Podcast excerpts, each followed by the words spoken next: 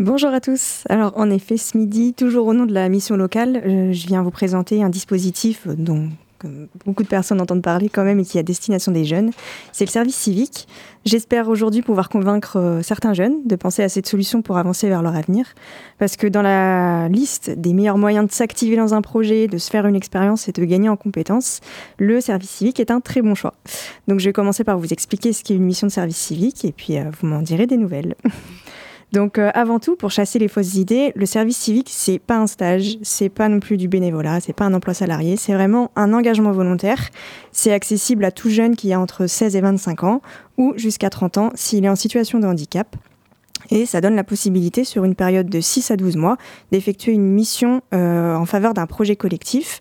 Cette mission, il va pouvoir la réaliser dans une asso, une collectivité, un établissement plus public. En, soi, c'est dans une structure qui a but euh, non lucratif. Pardon. Et via la mission, le jeune volontaire, il va se rendre utile, il va mûrir, il va vraiment gagner en confiance. L'idée, c'est qu'il s'épanouisse euh, au travers de sa mission. Tout est normalement bien cadré. Le jeune, il n'est pas seul et l'objectif premier, c'est vraiment de le faire évoluer dans le cadre de sa mission. Et euh, tout va être mis en place dans le cadre du service civique, du service civique pardon, pour qu'il prenne aussi le temps de réfléchir à son propre euh, avenir.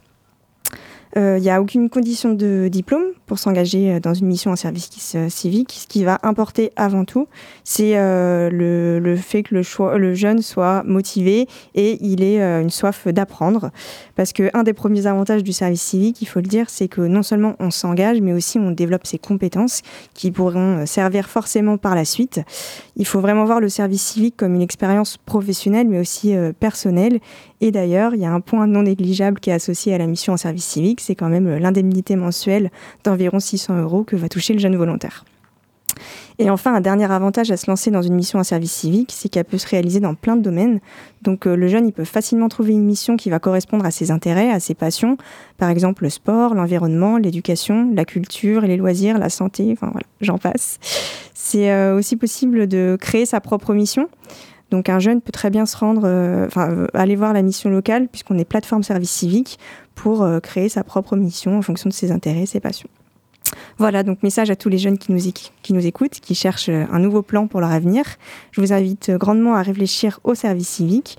J'en profite aussi pour préciser que nous-mêmes, Mission Locale, nous avons trois offres de services civiques à pourvoir actuellement. Deux associées à l'accès à la culture et une associée à l'accès à, la, à la santé.